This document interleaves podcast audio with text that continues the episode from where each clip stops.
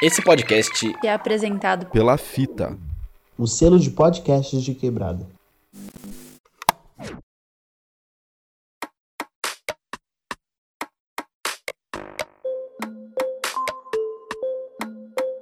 Através. Através. Através. Através. Através o podcast.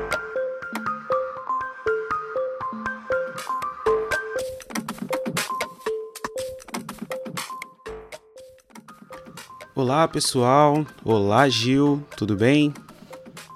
Olá pessoal, olá Dani, tudo bem por aqui também? Você que nos acompanha aí, um bom dia, boa tarde, boa noite. É um prazer ter você aqui conosco.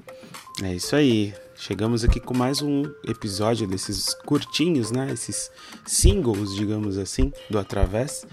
É, eu e o Gil trocando uma ideia aqui, a gente estava até alinhando algumas coisas e tal. Ainda extasiados né, com a alegria que foi aquela nossa live, poder trocar uma ideia com a Lilian, com a Marli sobre a regulamentação da musicoterapia. Né, minha voz hoje não está muito boa, tive um fim de semana meio intenso aqui, né, uns dias meio complicados, meio conturbados, acabaram afetando um pouquinho, além desse tempo maluco de São Paulo. Né, então já peço desculpas pela minha voz aqui, mas é, Quero inclusive agradecer mais uma vez, né? Na live a gente agradecer bastante, a gente sempre agradece vocês que estão juntos com a gente. Mas já deixo aqui logo nesse início o nosso muito obrigado por esses dois anos aí de parceria, por esses dois anos de companheirismo, uh, dando esse apoio, dando essa força, acompanhando a gente nesses episódios, né, Gil? É isso mesmo, Dari. E eu faço suas as minhas palavras também. Realmente foi uma live sensacional estar com a Lília, estar com a Marli tratar de um tema tão importante, né, para a musicoterapia, tema tão atu atual, né, e que a gente percebe que quanta coisa que eu vi que eu não sabia, sabe? Sim. Não sabia que você sabe, assim, sabe? Então, foi interessante esses trocadilhos aí, mas além de tudo também poder comemorar dois anos do podcast através, né? Agradecer as pessoas que nos acompanham, né, que nos ouvem, que nos mandam aí nos directs das nossas redes aí sugestões, críticas, opiniões, isso é muito importante para nós. Então, nosso muito obrigado. Meu muito obrigado também. Sim, com certeza. E também a galera que está nos apoiando né, lá na campanha. Tem algumas pessoas, pouquinhas ainda, começamos tímidos com a nossa campanha, mas é, é acho que é importante já agradecer, né, um agradecimento especial à Nídia Camargo, que já está dando o apoio ali, já deixou a sua presença confirmada lá na, na campanha do Apoia-se. E convidar também para você que está nos ouvindo, de caso você curta o nosso trabalho, ache interessante, ache importante, de nos dar também essa força lá no Apoia-se. Né? A gente está com uma campanha aberta a partir de um real você já consegue contribuir, é uma campanha mensal. Você pode fazer uma contribuição pontual ou mesmo uma contribuição mensal. E a partir de 20 reais ali você já consegue ter algumas recompensas, ter uma proximidade maior aqui com a gente, tá bom? A gente sempre tenta manter os canais abertos para trocar ideias com vocês, né? Mas com essa campanha a gente consegue proporcionar ali uma proximidade um pouco maior. Não é não, Gil? É isso mesmo. Então, se você ainda não conseguiu nos ajudar dessa forma, então apoia essa causa, apoia essa ideia aí. Muito bem. E Gil, do que, que a gente vai falar hoje mesmo? A gente estava trocando então, umas ideias aqui. Estávamos falando de falar de criatividade na clínica, né? E aí eu fiquei pensando nesse tema, né, Dani? Fiquei pensando aqui comigo, aqui com os meus pacientes. E eu vou refletindo assim que a cada paciente que chega na clínica para mim, é uma oportunidade e uma nova, uma nova experiência ali, uma nova vivência, né? Porque aquilo que você aprendeu com aquele outro paciente é uma outra coisa, né? A gente tem que se reinventar. Então, acho que ser, ser musicoterapeuta é se reinventar a cada sessão, a cada paciente. Né? não sei o que você pensa, o que, que você acha. Ah, eu agora é minha vez, né, de utilizar as suas palavras como minhas também. É, eu acho que a cada paciente e a cada sessão, né? Às vezes, uma coisa que funcionou muito bem com o paciente na última sessão, a gente tenta trazer novamente, a gente tenta é, não só prolongar ou estender aquele estímulo, aquela interação, mas apresentar novamente aquela oportunidade, né? E é algo que às vezes está totalmente fora do interesse do paciente naquele dia, né? Então, assim como eu, se eu não me engano, você também trabalha bastante com pacientes dentro do espectro do autismo, né? Especialmente crianças. Então, essa já é uma área que assim a gente precisa sempre ter ali cartas na manga. Né? Hoje o paciente está muito interessado em tocar o tambor. Amanhã ele chega, não, não quer mais saber do tambor. O som já. O som, o formato, não quer conversa. Então, no outro dia é o dia, sei lá, do pandeiro, é o dia do teclado, o dia do, do violão. E nem sempre as coisas acabam sendo direcionadas assim para música, né? A gente conversou já no primeiro episódio dessa temporada, né, da musicoterapia para além da música ali. No primeiro não, foi acho que o segundo. Segundo episódio que a gente falou com a Rose, com Não, foi o primeiro mesmo. Já tô me confundindo todo aqui. é, que é, a gente trocou uma ideia ali sobre musicoterapia para além da música, né? Utilizar outros recursos que não só os instrumentos musicais, que não só as canções, que não só os sons, né, como possibilidade de trabalho com os nossos pacientes. Então, essa pensar em criatividade dentro da prática musicoterapêutica, eu acho que vai muito por esse caminho, né, de você pegar de repente um elemento, de você pegar um som que o paciente fez ali, ou às vezes uma palavra, né, de, sei lá, paciente de repente gostar muito de veículos, de carros ou de aviões, e aí você utilizar talvez o som daquele motor, um som de uma buzina como canal de comunicação, né? Como essa abertura de canal de comunicação ali para poder trocar mais com o paciente, para poder participar. Então, isso é muito interessante, cara, e muito importante pra gente, né? E, e, isso que você traz me faz pensar, né? O quanto na clínica aflora em nós muitas vezes aquilo que para nós também acaba vindo para a consciência, né? De canções que muitas vezes você não conhece. Sim. Por exemplo, ampliar inclusive o seu repertório infantil, né? Do ponto de vista inclusive de tem existe um leque, né? De, de canções, de músicas. Eu mesmo a cada novo paciente é sempre um desafio, né? Porque daí o paciente tem um ISO ali, né? Uma identidade sonora que para nós ou para mim ainda é desconhecido. E aí, à medida que você vai é, conhecendo, que você vai adentrando, vai escutando, para você também é uma forma também de você recriar, criar também novas ideias, né, novas identidades sonoras aí. E aí eu fico vendo, eu não vou esquecer aí de um paciente que eu não falo o nome, né, resguardar a ética aqui, que o paciente me veio dizendo um hiperfoco no mundo bita. Uhum. E aí eu falei, ah, Mundo Bita eu conheço umas músicas, né? E aí depois, não, tem a Rádio Bita. E eu não sabia da Rádio Bita. e aí, sabendo da Rádio Bita, ele gosta, gosta muito de uma música do Roberto Carlos. Eu tenho tanto para lhe falar. E eu não sabia. Então, para mim ali foi uma experiência nova, né? Porque também esse grupo musical ele tem uma, uma forma, uma sonoridade, né? Uma gravação um tanto quanto diferente. E aí eu fui aprender, fui aprender ali junto com aquele paciente naquele momento e eu também estava me dispondo também a junto com ele também criar, né, é, recriar aquela melodia, ele cantar com a melodia do jeito que está gravado e eu ali tentando acompanhar, tentando ir junto, né? Então nesse nesse ponto de vista assim, eu, eu também vou vendo que nós também enquanto terapeutas também é, vão criando outras perspectivas, né? Inclusive de improvisação, inclusive de recriação junto com os nossos pacientes, né? Tocar junto, fazer junto.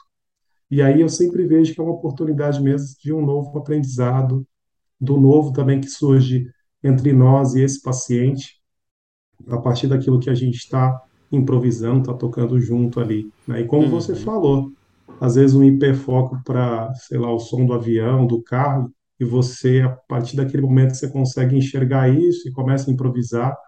Então, é sempre desafios assim e aprendizados bacanas.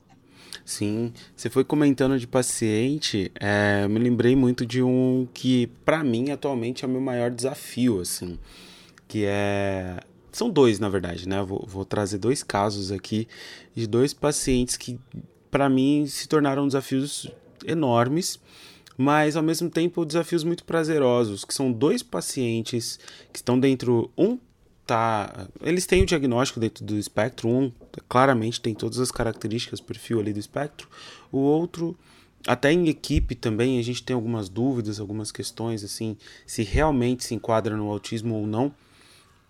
Mas são dois pacientes que não têm tanto interesse em música, né?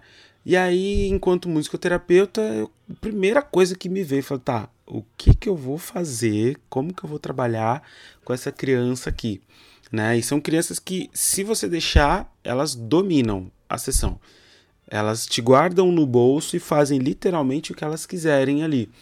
Então, é, um dos primeiros pontos assim para mim foi, beleza, para onde eu vou, o que, que eu vou fazer, como que eu posso trabalhar musicoterapia com esses pacientes, né? Um deles, o, o hiperfoco é comerciais de TV, trailers de filme, até alguns pequenos filmes e ele começou comigo muito ecolálico, sabe? Muito reproduzindo realmente as falas, só que com uma intensidade muitas vezes muito baixa, então eu não conseguia sequer ouvir direito o que ele estava falando. E sempre que eu tentava trazer a questão para música, apresentar um instrumento musical, tentar ouvir junto a música de um trailer, de um filme, ele afastava. Não, não quero, vamos só reproduzir isso, vamos só fazer aquilo. Extremamente resistente, né? Então, a criatividade nesse, lugar, nesse ponto, e não só a criatividade, né? Acho que o conhecimento, enquanto musicoterapeuta, das possibilidades, né, das ferramentas que eu tenho na minha prática, foram essenciais, assim, de poder, por exemplo, ok, né, desenvolver ali ou proporcionar para esse paciente essa abertura. Tá, você quer reproduzir os comerciais? Então beleza, vamos reproduzir os comerciais. Só que eu não posso ficar alimentando essa ecolalia aqui, né? Esse é um pensamento já para mim. Não posso ficar alimentando essa ecolalia aqui. Então vamos reproduzir os comerciais, mas ó, se você prestar atenção, todo comercial tem uma música. Então como que vai ser a música do nosso comercial? E de repente no outro dia, tá, então a gente vai fazer o comercial do Sonic de novo. A gente vai fazer o comercial é, de, brinquedo. A gente vai fazer um comercial de batata frita. Né? Então, ok, a gente já fez comercial outras vezes, então hoje a gente vai colocar um elemento diferente, a gente vai criar uma história diferente, a gente vai criar a nossa música ali. Né? Então já vou abrindo um pouco esses canais, vou abrindo um pouco essas possibilidades essas experiências. Né? No caso do outro paciente que eu comentei, é um paciente é, apráxico, né? então a fala dele é muito. É, é, não muito, que hoje ele já teve uma evolução muito boa, mas tem uma fala mais comprometida ali. E que também no início não queria conta nenhuma com música, por mais que ele soubesse, por mais que ele gostasse de algumas músicas, de algumas canções, era eu propor para tocar ou propor para cantar ou não já era quase que automático, assim. Né? Então, a partir da criação de histórias, a partir da sonorização de determinados elementos, né, de trocas de turnos ali, então agora é sua vez de conduzir, agora é minha vez de conduzir. A gente vai se organizando, se desenvolvendo ali, né? Eu estava até dando uma olhada aqui para confirmar certinho, a gente falou do episódio, né, Musicoterapia além da música, foi o episódio 34 o segundo episódio com convidados dessa temporada atual, que a gente conversou com a Priscila e com a Rosângela, né? Rosângela Lambert e Priscila. Deixa eu confirmar o nome certinho para não ficar. Priscila Garcia. É, e eu lembro muito, não só desse episódio, né, da musicoterapia para além da música, mas também quando a gente falou, hum, acho que há duas temporadas atrás, sobre teleatendimento, que a Priscila também estava presente, se eu não me engano e ela comentou sobre as possibilidades que as tecnologias, que esses meios digitais é, e que as práticas nos fornecem. Né? Eu lembro bastante da, das falas dela sobre essa questão de você poder, por exemplo, num atendimento online, imergir no universo dessa criança. De repente eu estou ali interagindo com uma Peppa Pig, eu estou interagindo ali com o Bob Esponja, que essa criança gosta, né? Ou trazer ali um instrumento que, pela, pelo fato de ser um instrumento amarelo, pode representar esse Bob Esponja, tem um instrumento azul que representa ali o Sonic, né, e assim por diante. E mergulhar nesse mundo infantil também. Lógico, aqui a gente está falando do nosso contexto. que é dentro do atendimento infantil. Né? Mas é, acho muito importante, muito interessante a gente pensar nesses detalhes, né, Gil? Sim. E eu pensando no que você está falando, me veio uma pergunta que a gente sempre faz para o pessoal, né, que vem aqui no podcast gravar com a gente, que é os perrengues, né? Por quantas vezes você programa uma sessão, é, traça ali os objetivos, e na hora da execução você percebe que você precisa mudar assim, sabe? E aí você, por exemplo, precisa tomar uma atitude criativa naquele momento, porque você começa a entender pelo seu feeling terapêutico, pela uma avaliação não verbal que está ali posta naquele set, talvez a- aquela estratégia que você pensou naquele momento não vai rolar, né? Sim. Ou, por exemplo, você está usando um instrumento, meu instrumento é o violão, e aí você chega lá, o violão estourou a corda, aí, meu, tá no meio do... Você tem que seguir, né? Você tem que continuar ali, sabe? Então, são, são desafios também que são... Eu olho também, até acompanhando, tem um estagiário que tem me acompanhado, que é um caos bom, assim, sabe? Às vezes é importante o caos também diante de uma, de algumas situações que faz, que tira a gente do lugar comum, né? Esses perrengues que muitas vezes tira a gente daquele lugar que a gente já estava ali, ah, hoje vai rolar e tal, e aí não acontece do jeito que você estava esperando, algumas coisas acontecem, isso é super e super interessante. Ou então também quando você fala, poxa, hoje eu vou levar um instrumento novo para experimentação desta criança, né, ampliar repertório, aí chega lá, a criança olha assim, nem deu bola para instrumento, nem deu bola para aquela atividade, você precisa se reinventar naquele curto espaço de tempo, né? Ser criativo, né? Eu fico olhando também para os colegas, por exemplo, eu até lembro também de uma de uma ação que nós fomos fazer em São José do Rio Preto. Você também estava presente, do SUAS, né? Sim. E chegamos com alguns instrumentos, era, era o encontro do SUAS, e para nossa surpresa, grata surpresa, tinha um piano de cauda naquela Câmara de Vereadores lá de São José do Rio Preto. E foi uma experiência fantástica, né?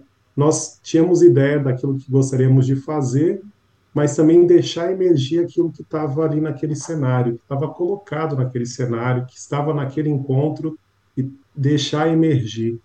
E eu lembro que estava eu, você, o, o, o Daniel Sodré, o André Pereira, a Kézia, todos eles musicoterapeutas e nós, né?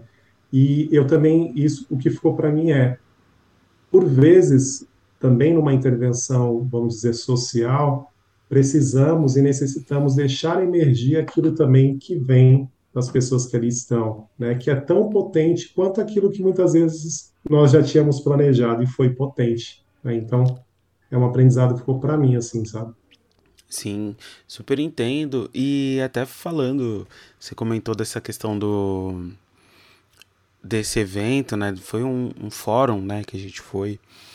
É, me lembrou também os trabalhos que eu fiz com o coletivo, né? O coletivo MT, é, de sessões, assim, situações que a gente olha e organiza, prepara ali o grupo, prepara o atendimento, como eram grupos semi-abertos, então poderiam até determinado ponto do processo poderiam entrar pessoas novas, né? E de repente a gente prepara ali uma sessão para 10 pessoas e chega 30, sabe?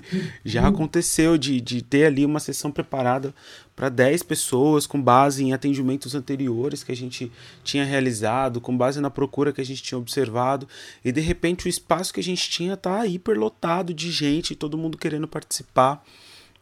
É, e aí ajustar bem isso que você falou. Eu pensei numa atividade para hoje, mas aí na hora que eu vou aplicar essa atividade não vai funcionar. Porque, por exemplo, eu pensei numa atividade para 10 pessoas e chegaram 30. Eu pensei numa atividade para ser feita no violão, mas ele está sem a corda principal para aquilo que eu preciso tocar, né? Eu pensei numa atividade às vezes para 10 pessoas e vieram duas que também já aconteceu, da gente ter ali um grupo, sei lá, de 8, 10 pessoas, e num determinado dia, aquela atividade planejada, bonitinha, totalmente conectada com o processo, não só individual, mas o processo do grupo naquele dia, e de repente o grupo não tá ali, tem uma ou duas participantes, né? E pensando no contexto, na disponibilidade dessas pessoas, a gente também não vai deixar de atender, né? Não é porque não vieram todas as oito, não vieram todas as dez, que a gente vai deixar aquela uma ou duas que vieram é, sem atendimento. Então, como que a gente ajusta? Como que a gente se reorganiza aqui? Né? A gente às vezes aproveita, por exemplo, para conhecer um pouco mais aquela pessoa, coletar algumas informações ou abrir espaço para expressões que aquela pessoa pode ter, né? E que dentro do grupo às vezes não tenha tanto espaço. Isso me lembra muito de um questionamento que eu tive recente no trabalho, e aí eu vou trazer uh, até esse, esse olhar não só para o que a gente faz com o paciente, mas para o que a gente faz conosco também, com os nossos conteúdos. Né? Como que a gente pode ser criativo quando, por exemplo, eu não estou tão animado, quando eu não estou tão conectado assim na sessão? Como é que eu posso ser criativo? Como que eu posso utilizar essa criatividade quando de repente, sei lá, eu passei por alguma situação no caminho para o trabalho que me deixou extremamente nervoso. Eu vou deixar de atender o paciente? Não. Quem está bagunçado ali sou eu. Né? Vamos supor que, sei lá, passei por um acidente, acabei chegando muito em cima da hora, estou meio perdido, meio atordoado. Como é que eu lido para eu não transferir isso para o meu paciente? Para eu não transferir isso para minha sessão? Né?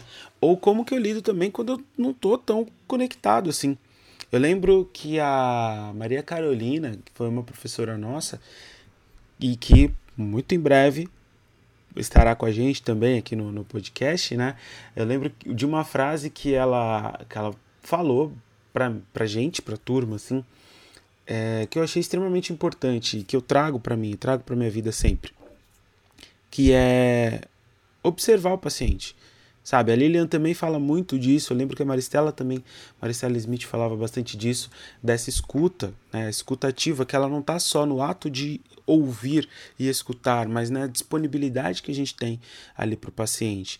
E às vezes, para que numa situação dessa que eu estou meio bagunçado, que eu estou meio perdido, é, às vezes é o momento que eu mais preciso dar espaço para o paciente.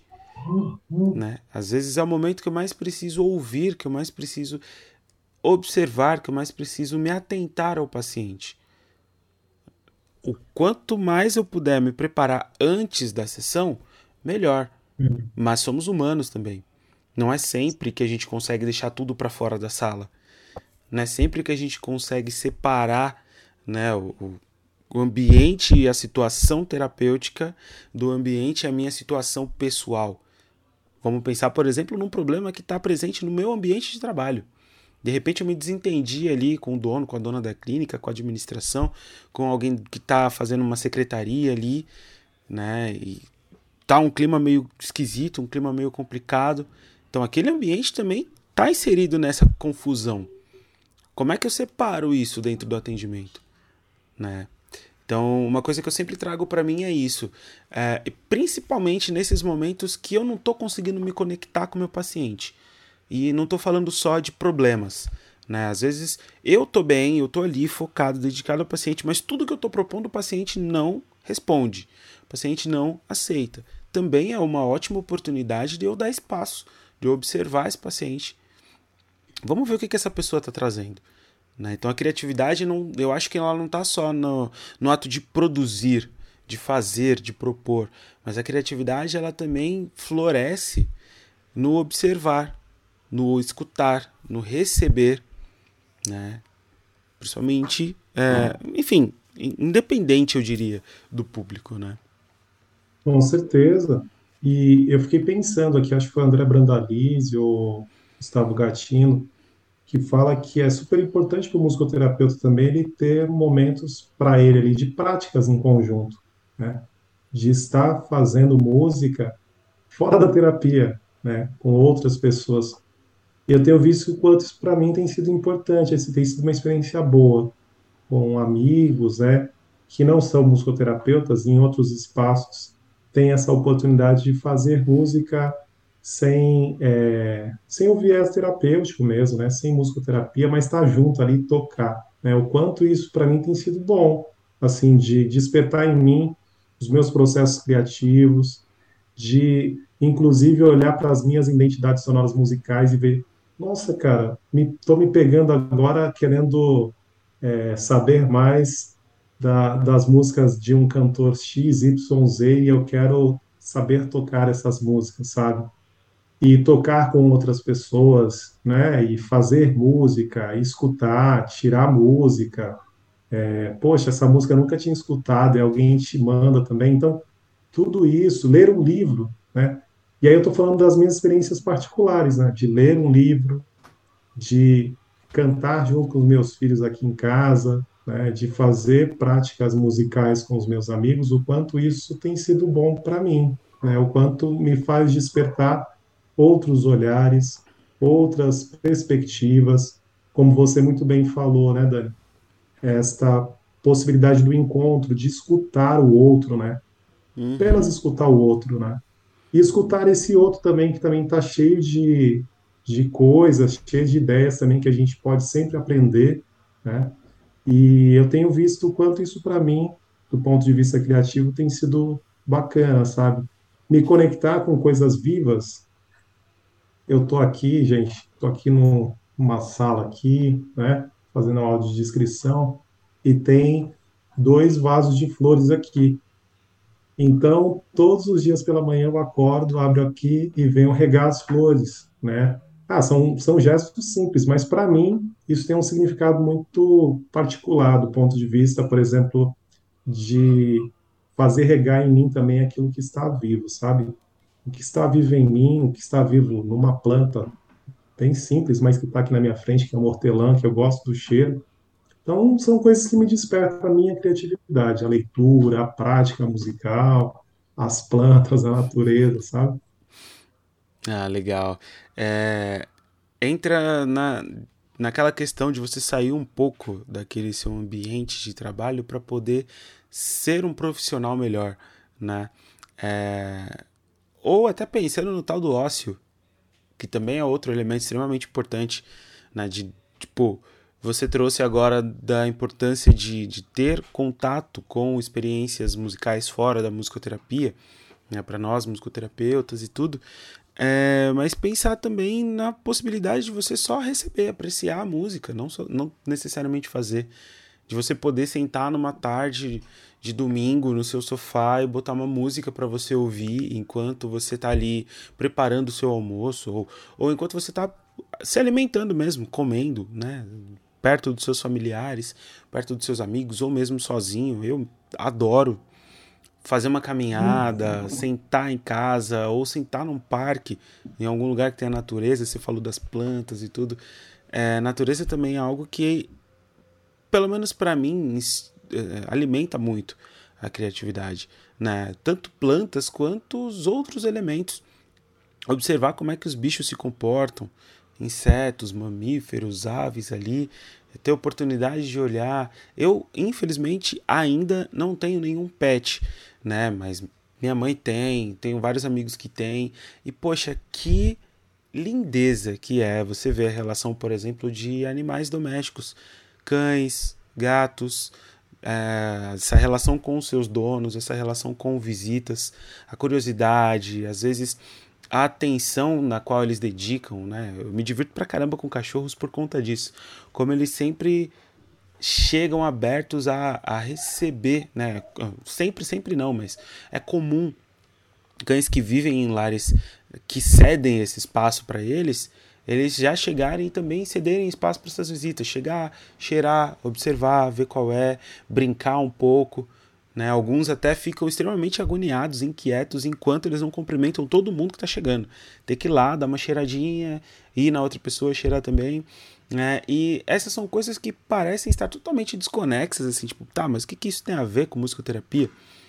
É, eu acho que tem tudo a ver no, a partir do momento que você, enquanto musicoterapeuta, enquanto terapeuta, profissional da saúde, enquanto ser humano que está ali acolhendo outra pessoa, você se dispõe a acolher, a se abrir para essa outra pessoa.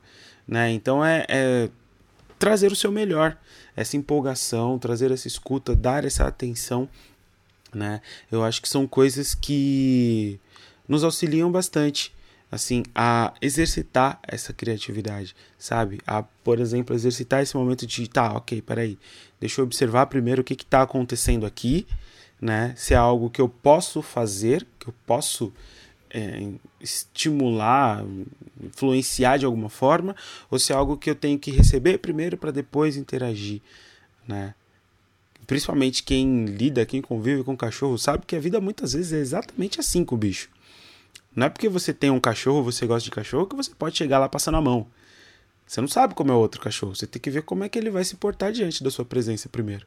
Né? E muitas vezes com os outros pacientes, independente de diagnóstico, de tudo, é assim. Com colegas é assim, com familiares é assim. Não é porque, por exemplo, eu estou vendo uma pessoa triste que eu vou chegar lá e já dar um conselho. Não é porque eu estou vendo meu paciente com uma certa dificuldade que eu já vou lá e colocar a mão para resolver aquela dificuldade.